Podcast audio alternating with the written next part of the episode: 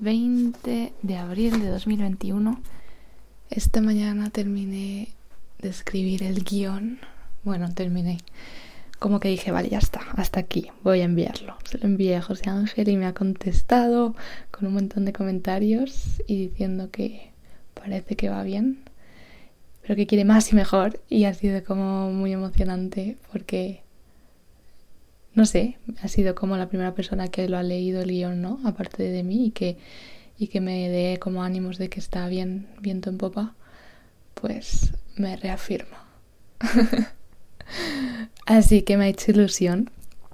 Pero sí, me he dado cuenta de que llevo un montón de días como centrada en, vale, TFG periodismo, TFG comunicación audiovisual, leyendo cosas más de sonido, no sé qué, aprendiendo muchísimo pero ya va tocando un poco bajar el ritmo. O sea, yo creo que este fin de voy a bajar el ritmo antes de la traca final, que va a ser mayo. Acabo de terminar de escuchar Olafo, que es como un podcast de Podium Podcast. Porque esta mañana había visto no sé quién en LinkedIn que había dicho este y le llamaban padre, que para mí le llamaban padre, está muy arriba en la lista eh, de mejores podcasts.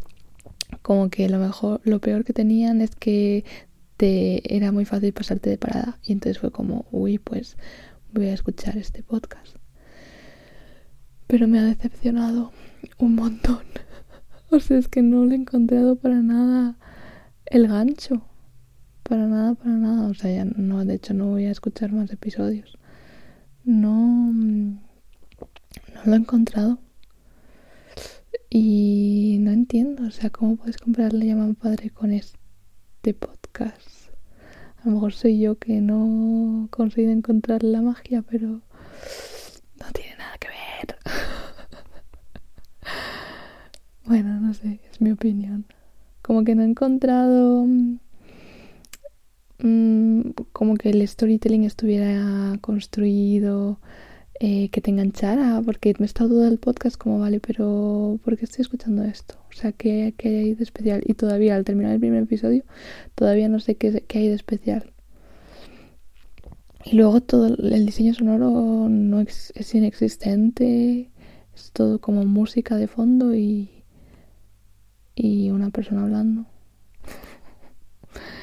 no sé, mi opinión desde mi perspectiva de ahora, a lo mejor lo escucho dentro de no sé cuánto y digo, madre mía, qué increíble. Pero decepcionante, la verdad. Esperaba encontrarme un podcast guay al que engancharme y no ha sido el caso.